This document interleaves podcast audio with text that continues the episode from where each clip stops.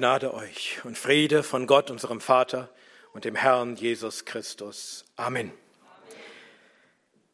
Im Brief des Paulus an die Römer kommen wir heute zu Kapitel 8, den Versen 14 bis 16. Ich lese uns Römer 8, 14 bis 16. Hört das Wort des Herrn. Denn so viele durch den Geist Gottes geleitet werden, diese sind Söhne Gottes. Denn ihr habt nicht einen Geist der Knechtschaft empfangen, wiederum zur Furcht, sondern einen Geist der Sohnschaft habt ihr empfangen, indem wir rufen, aber Vater. Der Geist selbst bezeugt mit unserem Geist, dass wir Kinder Gottes sind. Amen. Amen. Lasst uns beten. Unser Herr, wir danken dir für dein Wort und wir beten, dass du, dass du uns doch ein verständiges Herz schenken mögest, dass wir diese herrlichen Wahrheiten aus deinem Wort verstehen und glauben mögen und dass sie uns verändern mögen, uns heiligen mögen. Und so, Herr, öffne unsere Augen, damit wir Wunder schauen aus deinem Gesetz. Amen. Amen. Nehmt gern Platz. In den letzten Versen haben wir gehört, dass alle, die an Christus glauben und gerechtfertigt worden sind durch diesen Glauben, den Geist Gottes empfangen haben. Der Geist Gottes wohnt nun in uns und er verändert unsere ganze Gesinnung, damit wir nicht mehr fleischlich gesinnt sind, damit wir nicht mehr uns gegen Gott und sein Gesetz auflehnen, dass wir nicht mehr nach dem Fleisch leben und Feinde Gottes sind und in den Tod gehen sondern dass wir nun auf das sinnen, was des Geistes ist und leben nach dem Geist, indem wir durch den Geist die Handlungen des Leibes, diese, die Sünde töten und somit leben. Denn der Geist, der dies in uns bewirkt, ist der Geist des Lebens. Und nun erfahren wir noch mehr über die Wirkung des Geistes in uns. Vers 14. Denn so viele durch den Geist Gottes geleitet werden, diese sind Söhne Gottes. Paulus beginnt diesen Vers mit dem Wort denn. Er gibt also eine Begründung für das, was er davor geschrieben hat. Da hieß es, ab Vers 12, so denn, Brüder, sind wir Schuldner, nicht dem Fleisch, um nach dem Fleisch zu leben. Denn wenn ihr nach dem Fleisch lebt, so werdet ihr sterben. Wenn ihr aber durch den Geist die Handlungen des Leibes tötet, so werdet ihr leben. Paulus gibt nun also eine Begründung dafür, warum wir, die wir nicht im Fleisch, sondern im Geist sind, durch den Geist die Handlungen des Leibes töten und leben werden. Vers 14, denn so viele durch den Geist Gottes geleitet werden, diese sind Söhne Gottes. Alle, die durch den Geist geleitet werden, sind Söhne Gottes. Was bedeutet das, durch den Geist geleitet zu werden? Nun, Paulus knüpft an seine vorherige Aussage an. Wer wird also durch den Geist Gottes geleitet? Der, der nicht nach dem Fleisch lebt, sondern durch den Geist die Handlungen des Leibes tötet. Vom Geist Gottes geleitet zu werden, bedeutet also, die Handlungen des Leibes, die Sünde im eigenen Leben zu töten. Das ist die Leitung des Geistes. Das ist es, wohin der Geist Gottes uns leitet. Er leitet uns in den Kampf gegen die Sünde. Er leitet uns zu unserer Heiligung. Letztes Mal haben wir gehört, dass wir eine Eigenverantwortung haben in diesem Kampf gegen die Sünde. Dass wir nicht einfach nur passiv sein können wir werden aufgefordert zum Kampf auf Leben und Tod. Wir werden gewarnt, dass wir sonst sterben werden, wenn wir diesen Kampf nicht führen und die Sünde nicht töten. Aber wir hatten letztes Mal schon gehört, dass wir diesen Kampf nicht in unserer eigenen Kraft führen können, sondern durch den Geist. Wer durch den Geist die Sünde tötet. Und nun wird noch einmal deutlich, dass es der Geist ist, der diesen Kampf überhaupt erst in uns bewirkt. Denn es heißt hier, dass wir durch den Geist geleitet werden. Das ist passiv.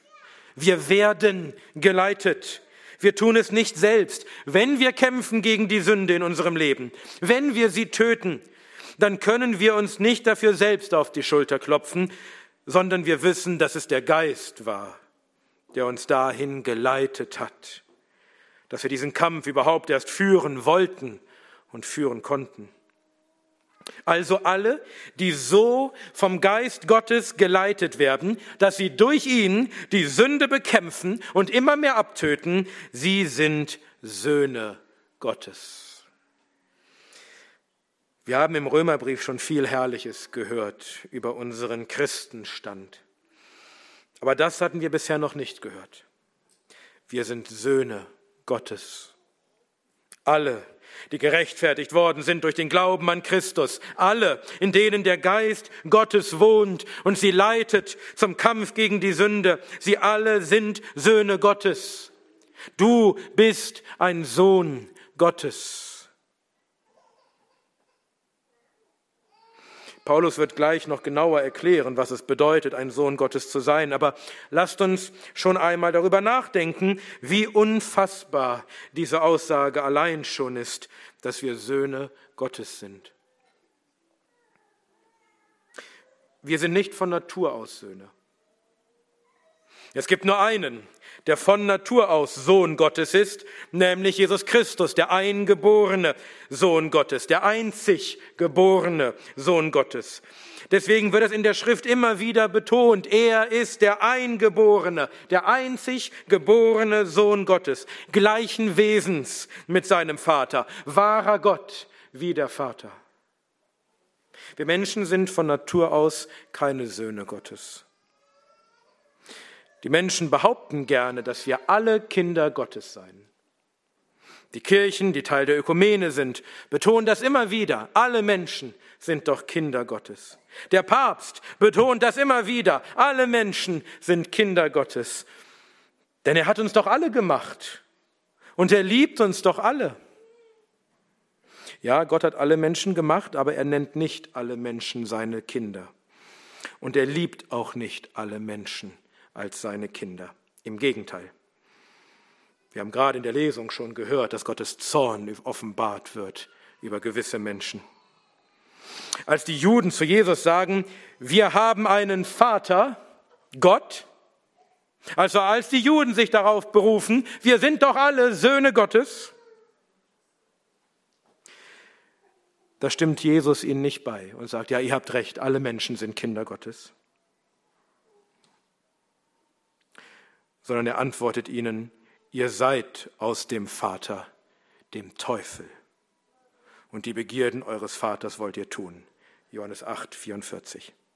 Und er gab ihnen auch die Begründung, weshalb sie keine Kinder Gottes, sondern Kinder des Teufels sind. Jesus sprach zu ihnen, wenn Gott euer Vater wäre, würdet ihr mich lieben. Denn ich bin von Gott ausgegangen und gekommen, denn ich bin auch nicht von mir selbst ausgekommen, sondern er hat mich gesandt. Warum versteht ihr meine Sprache nicht? Weil ihr mein Wort nicht hören könnt. Johannes 8, 42 bis 43. Wer Christus nicht liebt, wer seinem Wort nicht glaubt, der ist kein Kind Gottes, sondern ein Kind des Teufels. Und auf den schaut Gott nicht mit väterlicher Liebe, sondern mit Zorn. Deswegen heißt es auch, dass wir alle von Natur Kinder des Zorns waren. Epheser 2, Vers 3. Und wir, die wir Kinder des Teufels waren und die wir Kinder des Zorns waren, wir werden nun genannt Söhne Gottes. Gott hat uns aus unserem alten Vaterhaus aus unserer alten Familie herausgenommen und hat uns adoptiert, hat uns angenommen als seine Söhne, hat uns zum Teil seiner göttlichen Familie gemacht. Und wie bei einer Adoption sind wir nun tatsächlich Söhne Gottes. Wir stehen rechtlich vor dem Gesetz auf derselben Ebene wie ein geborener, wie ein leiblicher Sohn. Und Gott liebt uns tatsächlich als Söhne. Stell dir vor, du hast einen Sohn, einen wirklich guten, gottesfürchtigen Sohn, ein Mann unter Männern, ein Sohn, der dich liebt und der dich ehrt, der in den Wegen des Herrn wandelt, der untadelig ist in allem, was er tut, der dir keinen Kummer macht, sondern immer nur Freude, ein perfekter Sohn, vorbildlich in allem. Und du liebst ihn von ganzem Herzen. Und dann gehst du hin nicht in die beste Familie mit einem ebenso vorbildlichen Sohn, sondern du suchst dir die schlimmste Familie, die du finden kannst, wo der Vater ein grausamer Mensch ist, ein Lügner und Mörder und sein Sohn ist genau wie er. Sein Vater ist sein Vorbild, er will so werden wie sein Vater. Nichts an ihm, nichts an diesem Sohn ist schön oder liebenswert. Er ist ein bösartiger Mensch, voller Hass, ein übler Verbrecher, ein Lügner und Mörder wie sein Vater. Und dich hasst er ganz besonders. Der verdient deine Liebe am allerwenigsten. Der verdient deinen Zorn. Der verdient, dass man ihn für immer wegsperrt. Aber du gehst hin zu diesem bösen Sohn und du nimmst ihn in dein Haus und du liebst ihn wie deinen leiblichen Sohn und behandelst ihn wie deinen leiblichen Sohn und gibst ihm alles, was du deinem leiblichen Sohn gibst und machst keinen Unterschied zwischen den beiden. Und wenn dich jemand fragt, dann sagst du, dies ist mein geliebter Sohn. Das ist es, was Gott mit uns getan hat. Wir haben nicht verdient, dass Gott uns liebt dass er uns annimmt als Söhne, dass er sich zu uns bekennt und sich unser Vater nennt. Wir hatten seinen Zorn verdient, denn wir waren Feinde Gottes, wir hassten ihn.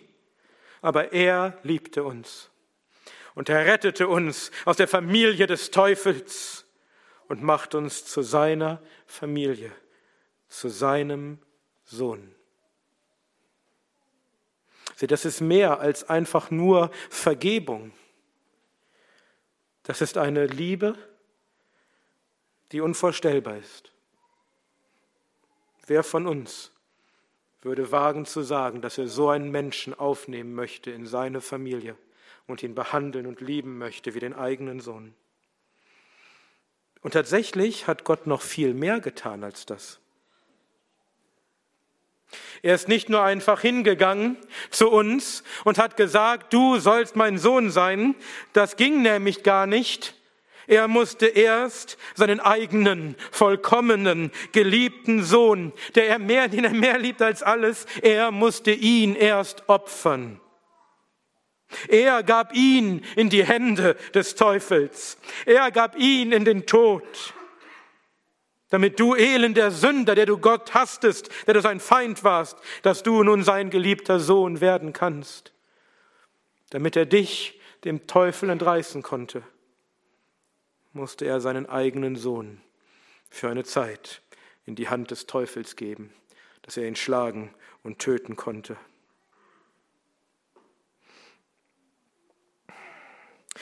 Im Galaterbrief heißt es, als aber die Fülle der Zeit gekommen war, sandte Gott seinen Sohn, geboren von einer Frau, geboren unter Gesetz, damit er die, die unter Gesetz waren, loskaufte, damit wir die Sohnschaft empfingen.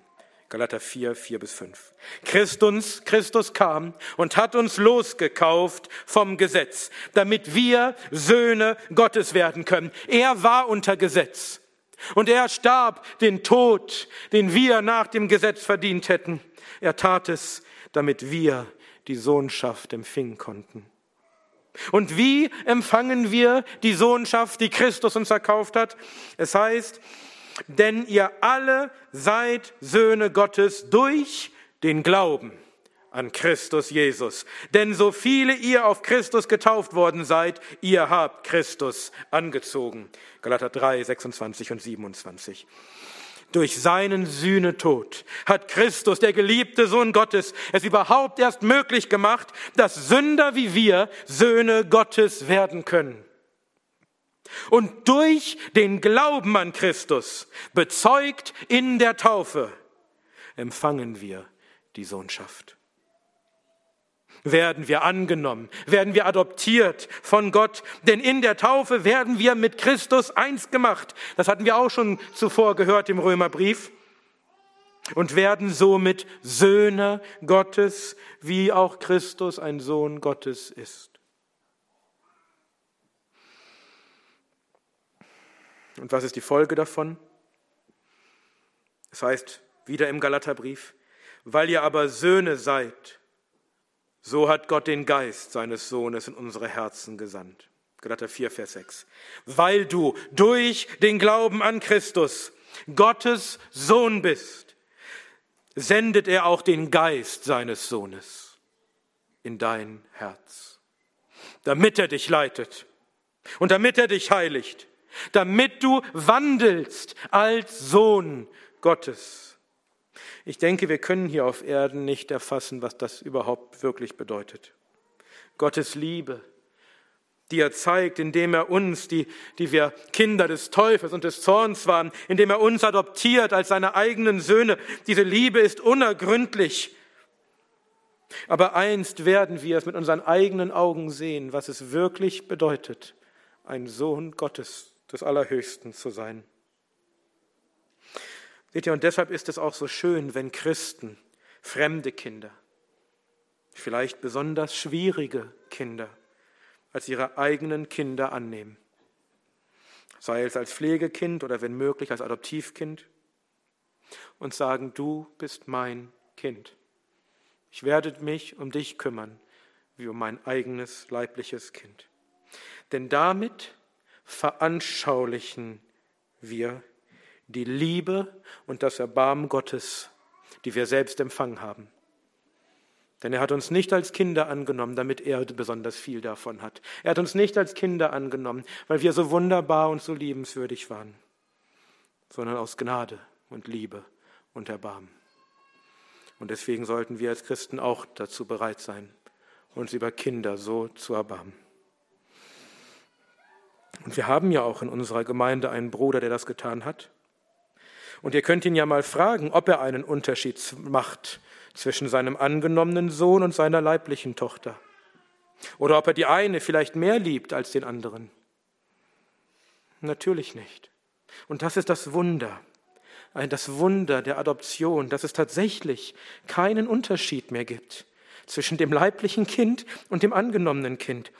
Ich, ich habe vor wenigen Tagen eine Dokumentation gesehen über eine junge Frau, die schwanger wurde, als sie noch sehr jung war und sehr arm war und keinen Mann hatte, der zu ihr stand und die deshalb ihren Sohn abtreiben wollte. Aber vor der Abtreibungsklinik, als sie schon dorthin ging, ihren Termin hatte, vor der Abtreibungsklinik waren Christen, die versuchten, sie umzustimmen. Und eine ältere Frau rief zu ihr, Dein Kind hat zehn Finger und zehn Zehen. Und dieser Gedanke ließ diese Frau nicht mehr los. Sie lag schon auf dem Operationstisch, aber sie konnte ihr Kind nicht mehr töten. Und sie flüchtete aus der Mörderklinik. Und sie erzählte noch, wie der Arzt sich aufregt und die Augen verdrehte, dass sie ihr Kind nicht mehr ermorden wollte. Aber sie war auch der Meinung, dass sie es nicht schaffen würde, sich um ihren Sohn zu kümmern. Also gab sie ihn zur Adoption frei. Und ein Ehepaar, das zuvor schon zwei Söhne hatte, aber beide verloren hat im Kleinkindalter. Dieses Ehepaar adoptierte dieses Kind direkt nach der Geburt. Sie sagten, als sie den Anruf bekamen aus dem Krankenhaus, dass das Kind geboren war, da machten sie sich mit so einer Freude auf den Weg. Sie waren so aufgeregt und als sie diesen kleinen Jungen zum ersten Mal in ihrem Arm hielten, da wussten sie, dass dies ihr Sohn war. Und sie wussten, was das heißt, denn sie hatten schon zwei leibliche Söhne gehabt. Es gab keinen Unterschied. Die Liebe, die sie zu ihren leiblichen Söhnen hatten, Dieselbe Liebe verspürten sie für dieses Kind. Es war ihr Sohn. Und das ist schon bei uns Menschen so. Wenn Gott sagt, dass wir seine Söhne sind, dann ist das nicht nur irgendeine bildhafte Sprache, sondern das ist ganz real. Wir sind wirklich Söhne Gottes. Wie groß ist die Liebe Gottes zu uns elenden Sündern, dass er uns annimmt als Söhne, uns liebt als Söhne. Das ist nicht zu begreifen, aber wir dürfen wissen, dass es so ist. Wie Johannes schreibt, seht, welch eine Liebe uns der Vater gegeben hat, dass wir Kinder Gottes heißen sollen, und wir sind es. 1. Johannes 3, 1. Aber es ist Gott nicht genug, dass er uns nur als seine Söhne annimmt, dass wir nur rechtlich den Status seiner Söhne haben, sondern wie jeder Vater, der seinen Sohn liebt, erzieht er auch uns. Er will nicht, dass wir zwar Söhne Gottes heißen, uns aber weiterhin verhalten wie Kinder des Teufels, sondern er will uns verwandeln in wahre Söhne Gottes, die nicht dem Teufel gleich sind, sondern die Gott, ihrem neuen Vater, gleich sind. Und das große Vorbild dabei, das Muster, in das wir verändert werden, ist Gottes eingeborener Sohn, unser Herr. Gott will uns verwandeln nach dem Bild der Herrlichkeit Christi. Und deshalb hat er uns seinen Geist gegeben. Den Geist seines Sohnes, damit er uns heiligt und immer mehr dem Sohn ähnlich macht. Damit wir nicht einfach nur Gottes Kinder heißen, damit wir nicht einfach nur rechtlich Gottes Kinder sind, sondern damit wir tatsächlich von unserem Wesen her Gottes Kinder werden, dass wir ihm, dem wahren Sohn Gottes, immer ähnlicher werden. Und das Ende davon ist unsere Verherrlichung, wenn wir tatsächlich Christus gleich sein werden. So, dass Petrus sogar schreiben kann, dass wir Teilhaber der göttlichen Natur sein werden. 2. Petrus 1, Vers 4. Wir sind also nicht nur angenommene Söhne, sondern Gott macht uns zu geborenen Söhnen durch die Wiedergeburt. Deswegen ist es nötig, dass wir neu geboren werden, dass er uns als eine neue Kreatur schafft, die sogar Teil hat an der göttlichen Natur. Nun sind solche Verse immer ein gefundenes Fressen für alle möglichen Irrlehrer, für Mormonen oder die Word of Faith Bewegung oder andere, die meinen, wir werden selbst zu Gott werden. Wer so etwas glaubt und lehrt, der ist verdammt. Natürlich werden wir nie sein wie der allmächtige Gott und alle seine, seine göttlichen Eigenschaften besitzen. Er bleibt der Schöpfer, der das Leben ist und wir bleiben seine Geschöpfe, die das Leben von ihm als Geschenk empfangen haben.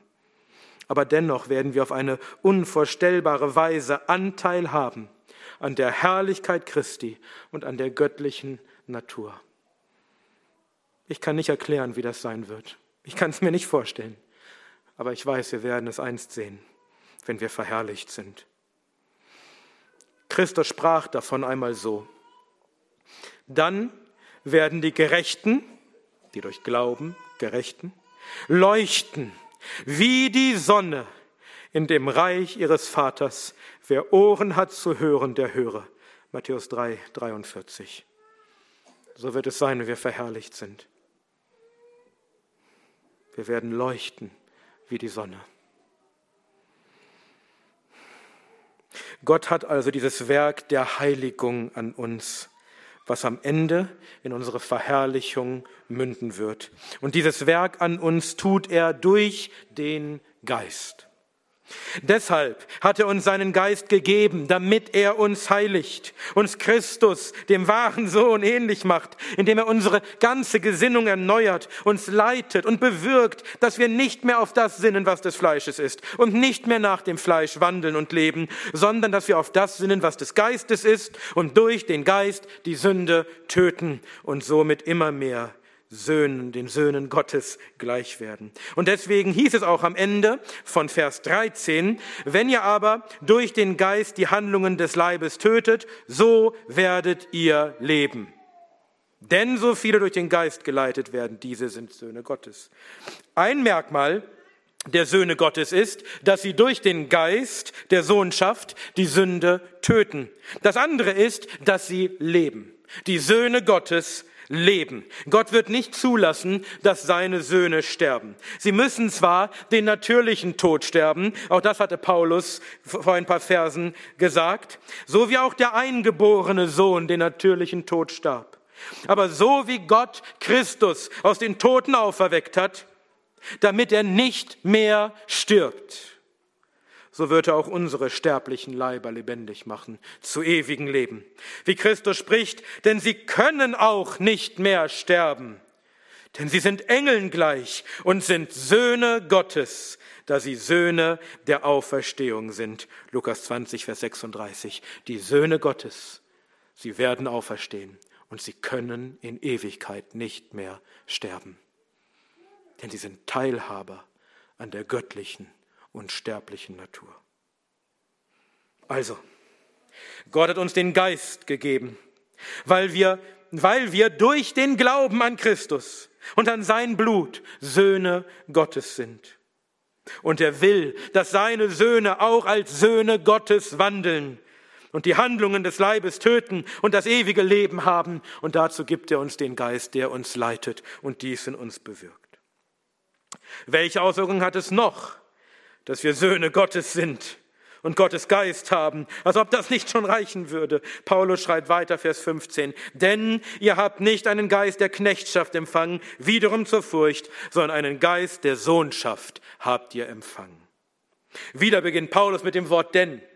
Er begründet nun also seine Aussage aus dem vorherigen Vers. Warum sind die, die durch den Geist Gottes geleitet werden, die Sünde zu töten, warum sind diese Söhne Gottes? Weil der Geist, den wir empfangen haben, der dies bewirkt, der uns leitet, weil dieser Geist der Geist der Sohnschaft ist. Er ist nicht ein Geist der Knechtschaft. Gott hat uns keinen Geist der Knechtschaft gegeben. Er will uns nicht einfach nur als Knechte, als Sklaven haben. Wenn wir einen Geist der Knechtschaft empfangen hätten, dann würde das bedeuten, dass wir wiederum Furcht haben müssten. Wiederum. Das heißt, früher mussten wir Furcht haben. Denn wir waren Knechte Paulus hat das schon mehrmals ausgeführt. Wir waren unter dem Gesetz, wir waren Diener des Buchstabens, wir waren Sklaven der Sünde. Früher waren wir Knechte. In der Parallelstelle im Galaterbrief beschreibt Paulus es nochmal ein wenig anders. Dort heißt es, so auch ihr. Als wir Unmündige waren, waren wir geknechtet unter die Elemente der Welt.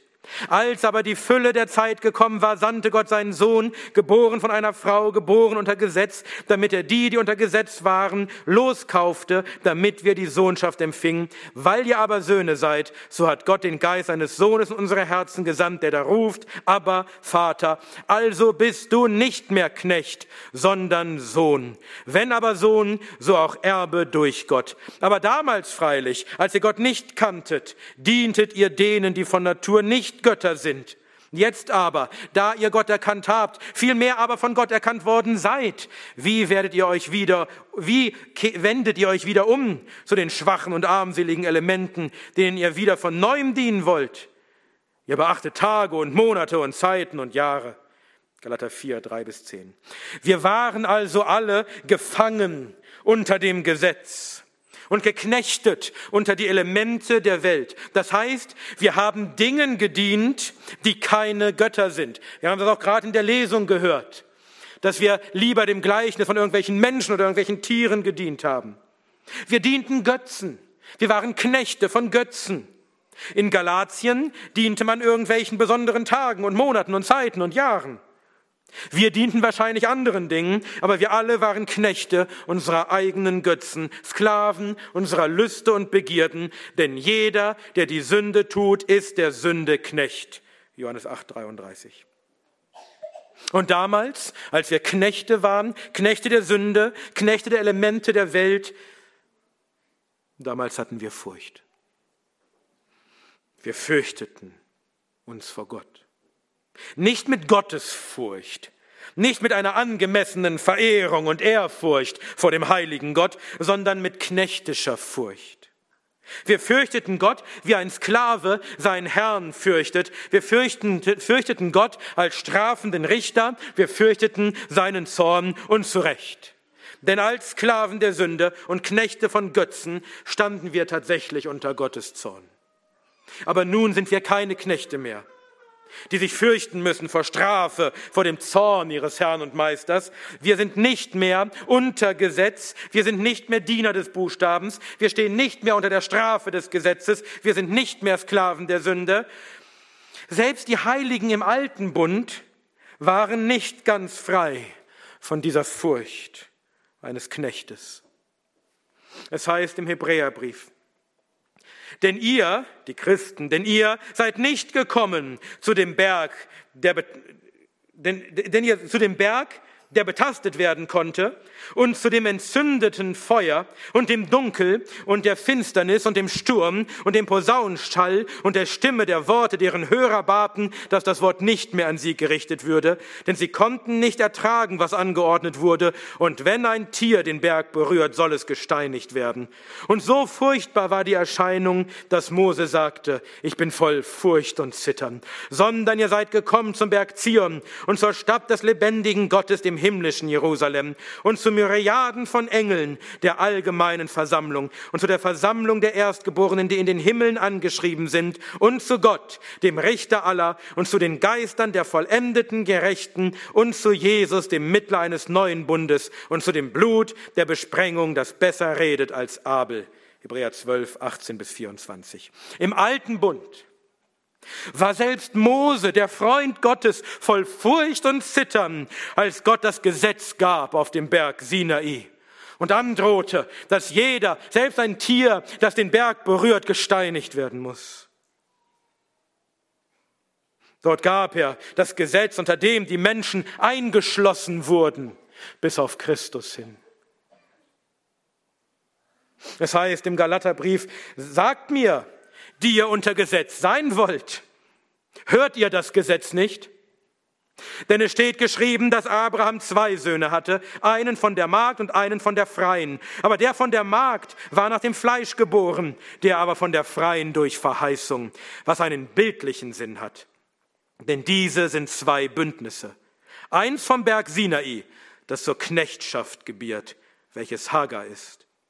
Denn Hagar ist der Berg Sinai in Arabien entspricht aber dem jetzigen Jerusalem, denn sie ist mit ihren Kindern in Knechtschaft. Das Jerusalem droben aber ist frei, welches unsere Mutter ist. Galater 4, 21 bis 26. Der alte Bund, das Gesetz vom Berg Sinai, brachte Knechte hervor. Es gebar zur Knechtschaft. Und es war verbunden mit knechtischer Furcht. Denn das Gesetz, das zum Leben gegeben war, erwies sich uns zum Tod. Denn wir übertraten es, wir konnten es nicht halten. Und so wurden unsere Sünden offenbar und wir standen unter der Strafe des Gesetzes und unter dem Tod. Aber nun haben wir etwas Besseres. Nicht mehr den Berg, den man anfassen konnte, nicht mehr den alten Bund, wir haben das Unsichtbare, das himmlische Jerusalem. Wir sind Teil der Gemeinde Gottes, gerechtfertigt durch Christus. Christus ist gekommen und er hat den neuen Bund aufgerichtet. Er hat uns besprengt mit seinem Blut, hat uns befreit aus der Sklaverei der Sünde und der Verdammnis des Gesetzes, hat uns losgemacht und nun sind wir keine Knechte mehr. Und wir müssen uns nicht mehr fürchten mit knechtischer Furcht vor Strafe des Gesetzes und dem Zorn unseres Herrn. Es heißt im Galaterbrief, wenn ihr aber durch den Geist geleitet werdet, so wie bei uns, durch den Geist geleitet werdet, so seid ihr nicht unter Gesetz. Galater 5, 18. Wir, die wir durch Gottes Geist geleitet werden, sind losgemacht vom Gesetz, losgemacht von seinen Drohungen und seiner Strafe. Wir sind freigesprochen von all unserer Schuld. Wir müssen den Zorn und den Tod und die Verdammnis nicht mehr fürchten. Gott hat uns nicht einen Geist der Knechtschaft gegeben, wiederum zur Furcht, so wie es früher war, sondern einen Geist der Sohnschaft. Gott will uns nicht als Knechte, die unter dem Joch ihres Herrn stehen und sich fürchten müssen vor seinem Zorn, sobald sie etwas falsch machen. Gott will uns nicht als Knechte, er will uns als Söhne. Und Söhne, sollten ihren Vater zwar fürchten mit Ehrfurcht, aber nicht mit Furcht vor seinem verderbenden Zorn. Denn ein Knecht kann von seinem Herrn wohl gehasst werden. Und sein Herr kann hart und unbarmherzig zu ihm sein. Aber ein Sohn weiß, dass sein Vater ihn liebt und gnädig und voller Erbarmen auf ihn sieht und bereit ist, ihm zu vergeben.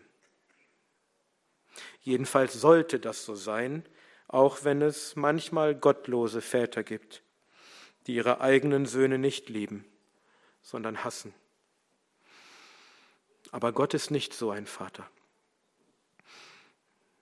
Es gibt Menschen, die haben Schwierigkeiten mit dem Gedanken, dass Gott ihr Vater ist, weil sie mit ihrem leiblichen Vater nur Schlechtes verbinden. Vielleicht war er kalt, lieblos, desinteressiert, aufbrausend, unbeherrscht, gewalttätig. Vielleicht haben sie von ihm nie Wertschätzung erfahren, nie Zärtlichkeit, haben nie gehört, ich liebe dich oder ich bin stolz auf dich.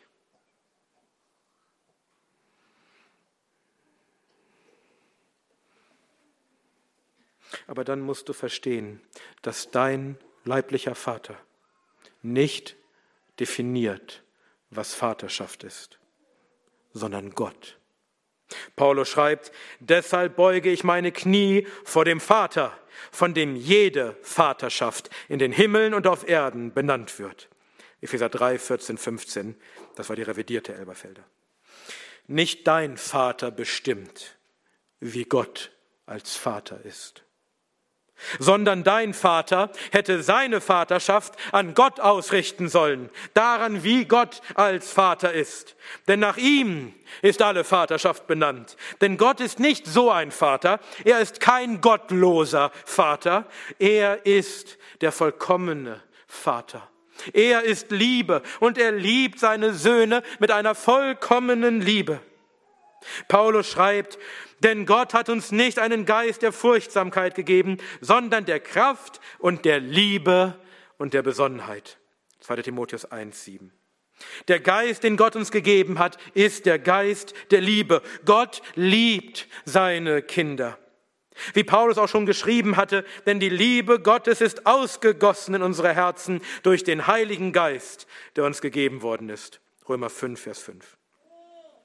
Und Johannes schreibt, Hierin ist die Liebe mit uns vollendet worden, damit wir Freimütigkeit haben an dem Tag des Gerichts.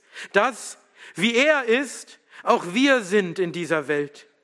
Furcht ist nicht in der Liebe, sondern die vollkommene Liebe treibt die Furcht aus, denn die Furcht hat Pein.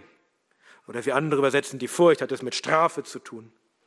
Wer sich aber fürchtet, ist nicht vollendet in der Liebe.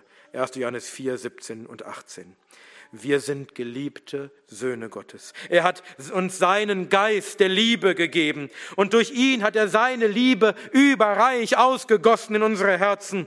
Deshalb brauchen wir uns nicht mehr zu fürchten, nicht mal vor dem Tag des Gerichts, denn wir wissen, dass der Richter der Welt uns liebt als Söhne mit einer vollkommen väterlichen Liebe. Und sollte das für uns nicht eine zusätzliche Motivation sein, die Handlungen des Leibes zu töten? Wie unpassend wäre es, wenn ein Sohn des Allerhöchsten sich selbst wieder zu einem Knecht, zu einem Sklave der Sünde machen würde, sich selbst wieder in knechtische Furcht begeben würde, wo er doch frei gemacht ist durch das Blut des Sohnes. Paulus schreibt, für die Freiheit hat Christus uns frei gemacht. Steht nun fest und lasst euch nicht wieder unter einem Joch der Knechtschaft halten. Galater 5.1. Wozu führt diese Liebe Gottes, die in unsere Herzen ausgegossen ist? Wozu führt es, dass wir Söhne Gottes sind und den Geist der Sohnschaft empfangen haben? Weiter Vers 15, sondern einen Geist der Sohnschaft habt ihr empfangen, indem wir rufen, aber Vater. Der Geist der Sohnschaft, den wir uns nicht selbst verdient haben, den wir empfangen haben von Gott. Der Geist der Sohnschaft bewirkt, dass wir rufen Und was rufen wir? Wir rufen aber Vater. Es heißt hier, wir rufen das in dem Geist. Er ist es, der bewirkt, dass wir so zu Gott rufen und nur wer den Geist hat, kann in ihm so zu Gott rufen. So wie niemand sagen kann, Herr Jesus, als nur im Heiligen Geist, 1. Korinther 12, Vers 3, so kann auch niemand sagen, aber Vater, als nur im Heiligen Geist. Sein Mund kann wohl die Worte formulieren, aber er kann es nicht in Wahrheit tun. Im Geist rufen wir nun, aber Vater. Was bedeutet das? Was bedeutet aber Vater? Aber ist ein Wort aus der aramäischen Sprache, also der Muttersprache Jesu.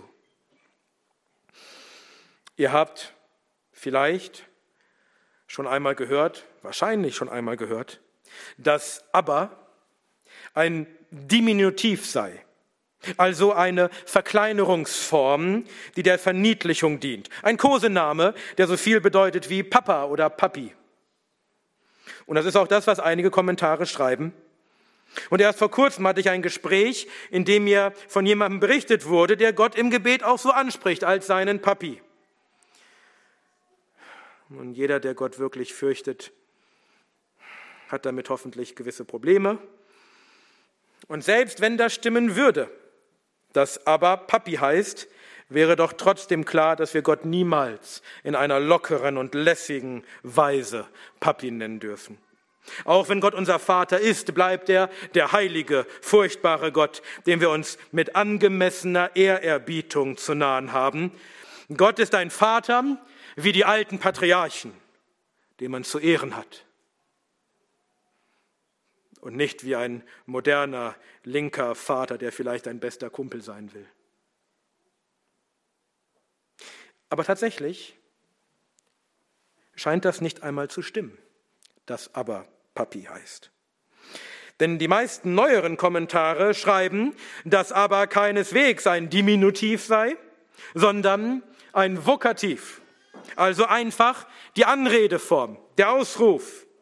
Und dass aber deswegen keineswegs Papi heißt, sondern einfach Vater. Aber ist einfach die aramäische Anrede Vater.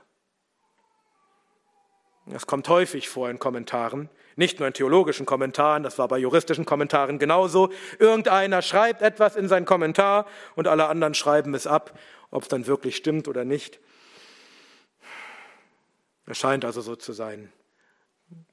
Ich bin selbst ja kein Experte der aramäischen Sprache, aber es scheint so zu sein, dass das überhaupt nicht Papi heißt, sondern einfach Vater. Deswegen lehrte uns Jesus auch nicht das Papi unser, sondern das Vaterunser. So sollen wir zu Gott beten, unser Vater, der du bist im Himmel. Aber trotzdem hat es eine große und wichtige Bedeutung, dass hier das aramäische Wort aber steht. Denn so hat Christus zum Vater gebetet, in seiner Muttersprache. Markus berichtet uns von dem Gebet Jesu im Garten Gethsemane, in seiner größten Not. Und er sprach, aber Vater, alles ist dir möglich. Nimm diesen Kelch von mir weg. Doch nicht, was ich will, sondern was du willst. Markus 14, 36.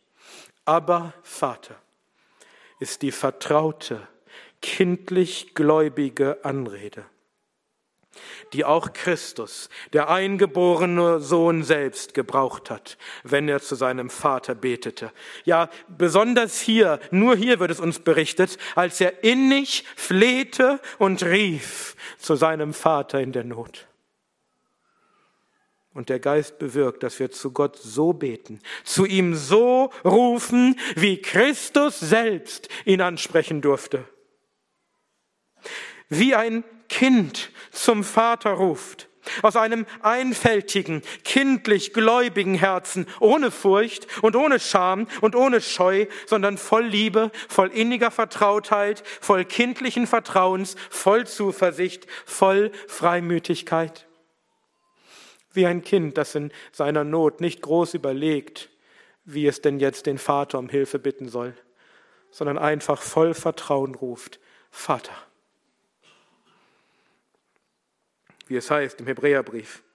Lasst uns mit Freimütigkeit hinzutreten zu dem Thron der Gnade, damit wir Barmherzigkeit empfangen und Gnade finden zu rechtzeitiger Hilfe. Hebräer 4, 16. Der Thron Gottes ist für uns, die Söhne Gottes, nicht mehr ein Richterstuhl, vor dem wir uns fürchten müssen, sondern er ist der Thron der Gnade, zu dem wir freimütig hinzutreten können, weil wir wissen, dass Gott unser Vater ist und dass er seine Kinder nicht im Stich lässt wenn sie in der Not zu ihm rufen, sondern dass er wie ein Vater barmherzig und gnädig auf seine Kinder blickt und ihnen hilft zur rechten Zeit. Welcher Vater würde dem Kind nicht geben, würde dem Kind nicht helfen, wenn es in seiner Not ruft, aber Vater. Paulus schreibt im Galaterbrief, weil ihr aber Söhne seid, so hat Gott den Geist seines Sohnes in unsere Herzen gesandt, der da ruft, aber Vater. Galater 4, 6.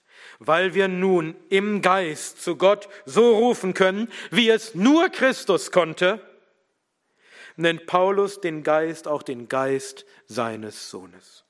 Der Geist des eingeborenen Sohnes Gottes ist es, der bewirkt, dass wir so zu Gott rufen können, wie nur ein wahrer Sohn es kann, wie Christus es tat. Durch den einen Geist haben wir Zugang zu dem Vater. Epheser 2,18. Seht ihr, wie stark Paulus Gott den Vater uns vor Augen stellt. Das hat er schon den ganzen Römerbrief hindurch getan. Es gab immer wieder Stellen, wo man gedacht hätte, nun schreibt er etwas Christus zu. Er sagt vielleicht, Christus ist auferstanden von den Toten, aber er hat den Vater uns besonders vor Augen gerückt. Hat gesagt, Gott hat ihn auferweckt aus den Toten. Es gab schon mehrere solcher Stellen und auch hier wieder macht Paulus den Vater groß vor unseren Augen. Und ich denke, es ist wichtig, dass wir darüber nachdenken, welche Bedeutung der Vater in unserem Glauben hat. Jemand sagte, der Vater ist heute die am meisten vernachlässigte Person der Dreieinigkeit. Es gibt Kirchen, da ist der Vater sehr bedeutend. Das war zum Beispiel in der neuapostolischen Kirche so, aus der Gott mich herausgerettet hat. Man hörte viel vom Vater und von der Gotteskindschaft. Es war sehr wichtig zu betonen, dass wir alle Gottes Kinder sind. Aber Jesus spielte nur eine untergeordnete Rolle. Man hatte keine Beziehung zu Christus. Und deswegen sind die Neuapostolischen verloren. Aber im evangelikalen Bereich findet man oft das umgekehrte Phänomen. Nämlich, dass Gott der Vater eine untergeordnete Rolle spielt. Bei den Charismatikern spricht man viel über den Geist und über seine angeblichen Wirkungen. In unseren Kreisen konzentriert sich fast alles auf Christus und das ist gut, denn ohne Christus haben wir keine Rettung. Er hat uns alles erkauft durch sein Blut. Wir können ihn gar nicht genug ehren. Und wenn wir den Sohn ehren, ehren wir auch den Vater. Aber trotzdem sollte der Vater und sein Werk und seine Liebe und sein Erbarmen dabei nicht in den Hintergrund geraten. Wir sollen rufen zum Vater. Wir dürfen auch zu Jesus beten. Aber der Regelfall ist, dass wir beten zum Vater im Namen des Sohnes durch den Geist. Lasst uns darauf achten, dass wir den Vater nicht vernachlässigen, sondern auch ihm die Ehre und den Dank und die Liebe geben. Denn er hat viel für uns getan. Der Geist leitet uns also und bewirkt, dass wir die Handlungen des Fleisches töten und dass wir leben. Er ist der Geist der Sohnschaft, der uns nicht wieder in knechtische Furcht führt, sondern uns Freimütigkeit gibt, als Kinder zu Gott zu rufen, wie ein Kind zum Vater ruft. Und was bewirkt der Geist noch? Vers 16. Der Geist selbst bezeugt mit unserem Geist, dass wir Kinder Gottes sind. Der Geist bezeugt also etwas. Er tritt auf als ein Zeuge, der die Wahrheit spricht und was bezeugt er? Dass wir Gottes Kinder sind. Die Elberfelder übersetzt, der Geist selbst bezeugt mit unserem Geist, dass wir Kinder Gottes sind. Das kann man so übersetzen. Man kann aber auch anders übersetzen, wie es zum Beispiel Luther tut. Der Geist selbst gibt Zeugnis unserem Geist, dass wir Gottes Kinder sind. Also entweder sind es zwei, die Zeugnis geben, nämlich unser Geist und der Geist Gottes, oder es ist nur einer, der das Zeugnis gibt, nämlich nur der Geist Gottes. Und wem gibt er dieses Zeugnis? Unserem Geist. Unser Geist empfängt also das Zeugnis von, von ihm nur. Die meisten Ausleger sind der Meinung, dass es hier um das Zeugnis des Geistes geht, das er unserem Geist gibt. Ich denke auch, dass dies passender ist und deswegen wähle ich diese Übersetzung, aber im Ergebnis macht es auch keinen großen Unterschied. Dass der Geist unserem Geist Zeugnis gibt, meint aber keinen gnostischen Mystizismus oder irgendwelche privaten Offenbarungen. Es geht nicht darum, dass man eine Stimme im Kopf hört, die einem vergewissert, die einem zuspricht, du bist Gottes Kind. Es geht nicht darum, dass man irgendwelche Gefühle oder Eindrücke hat, die man dann dem Geist zuschreibt. Aber immer wieder haben Geschwister Probleme mit diesem Vers, weil sie meinen, wenn sie doch Kinder Gottes sind, dann müssten sie doch so etwas erleben. Dann müsste der Geist doch irgendwie auf diese charismatische Art und Weise ihnen dieses, dieses Zeugnis geben. Und deswegen haben sie keine Gewissheit, ob sie Kinder Gottes sind. Sie haben keine Heilsgewissheit, weil sie sich nach etwas ausstrecken, was der Geist ihnen gar nicht geben wird. Denn der Geist gibt nicht Zeugnis durch dieses charismatische Wirken, nicht durch Mystik, nicht durch private Offenbarungen, sondern der Geist gibt Zeugnis in Übereinstimmung mit dem Wort, das er inspiriert hat.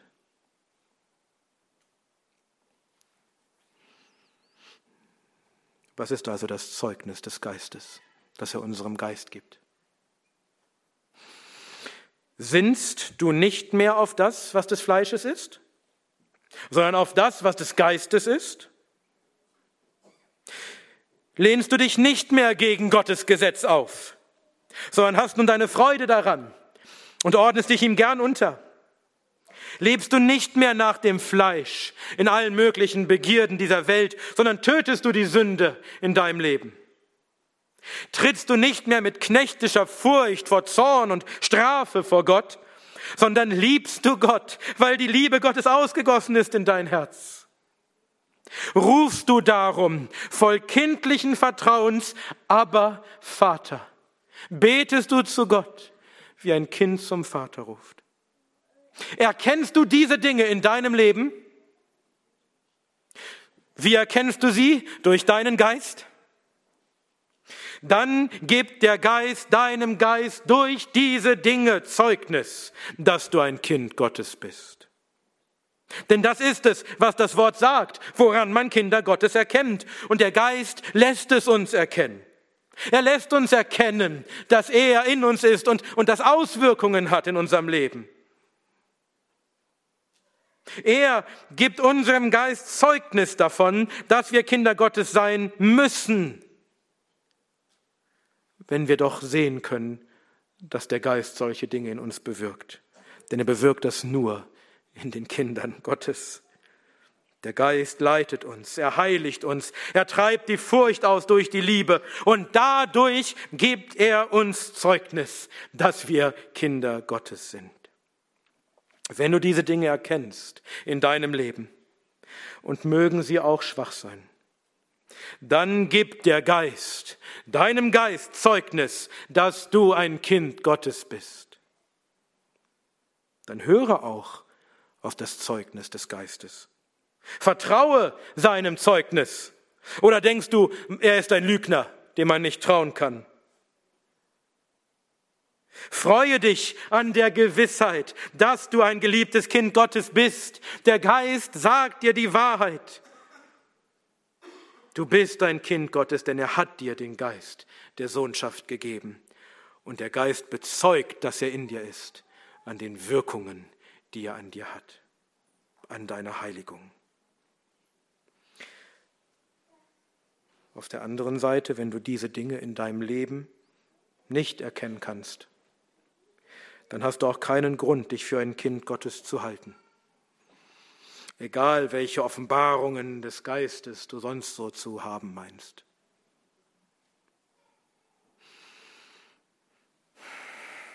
So viel zu unserem Text. Es gibt noch weitere, wunderbarere Auswirkungen davon, dass wir Söhne Gottes sind, aber davon wollen wir das nächste Mal hören. Lasst mich zum Abschluss nur noch kurz zwei Anwendungen aus unserem Text für uns nennen. Erstens, du bist ein Kind Gottes durch den Glauben an Christus. Dann verhalte dich auch so. Du hast den Geist der Sohnschaft empfangen dann wandle auch nicht mehr im Fleisch, sondern in diesem Geist. Lass dich von ihm lenken. Lass dich von ihm, ihm leiten in den Kampf gegen die Sünde und töte durch ihn die Handlungen des Leibes. Brauchst du noch mehr Motivation, als dass du ein Kind Gottes bist? Wie unpassend wäre es, wenn ein Kind Gottes sich selbst wieder zum Knecht des Teufels machte. Wie undankbar und entehrend wäre das gegenüber der großen Liebe Gottes, der dich zu seinem Sohn gemacht hat. Also wenn du noch eine Motivation brauchst, um gegen die Sünde zu kämpfen, dann sollte diese wohl genügen. Du bist ein Sohn Gottes. Dann verhalte dich auch so. Zweitens, sei dankbar ich kann nicht begreifen, was Gott mir geschenkt hat, geschenkt hat, indem er mich zu seinem Sohn gemacht hat. Ich kann diese Liebe nicht ergründen. Ich weiß nicht, was Gott sich dabei gedacht hat, mich zu seinem Sohn zu machen, außer dass ich der war, der es am allerwenigsten verdient hat. Wieso erbarmt sich Gott? Wieso liebt er einen Sünder, einen, der ihn hasst, einen, der sein Feind ist, der sich gegen ihn auflegt, lehnt? Ich habe keine Erklärung dafür. Außer dass ich nichts war und es nicht verdient habe. Und um mich zu seinem Sohn zu machen, opfert er seinen vollkommenen, eingeborenen Sohn? Wer würde denn so etwas tun? Den vollkommenen Sohn zu opfern für so jemanden wie mich? Ich werde die Ewigkeit damit verbringen, über dieses Wunder der Liebe Gottes nachzudenken. Und ich glaube nicht, dass ich es ausforschen werde. Und wie wird das sein, wenn ich erst mit meinen eigenen Augen sehe, was es heißt, ein Sohn Gottes zu sein?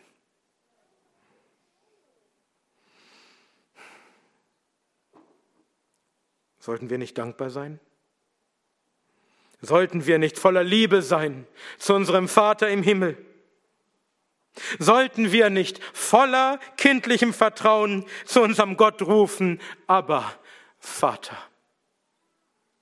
Seht, welch eine Liebe uns der Vater gegeben hat, dass wir Kinder Gottes heißen sollen und wir sind es. Gepriesen sei der Gott und Vater unseres Herrn Jesus Christus. Amen.